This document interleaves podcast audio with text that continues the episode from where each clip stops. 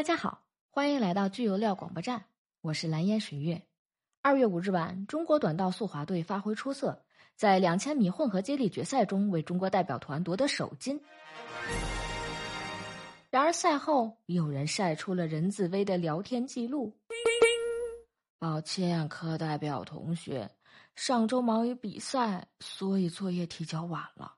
昨天才知道咱们这门课群的存在，才加进来。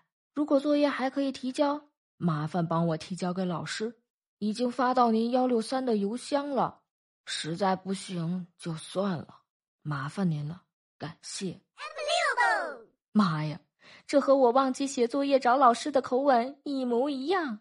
话说，中国学生就算拿了冠军也要交作业。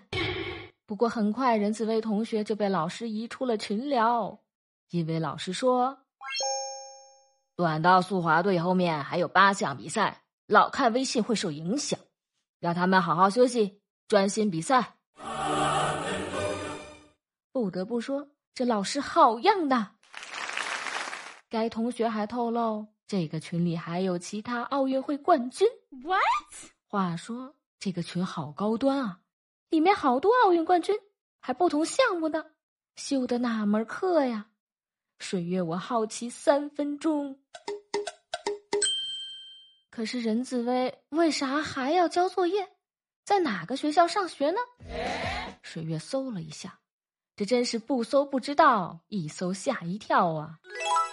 任子威，男，北京体育大学二零二一级研究生。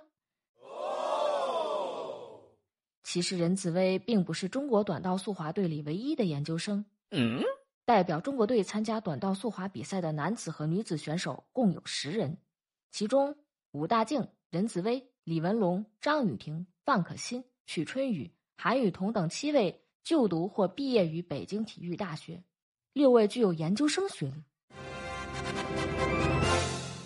话说，每个研究生学历是不是当运动员都不合格了？好，以上就是本期节目的全部内容。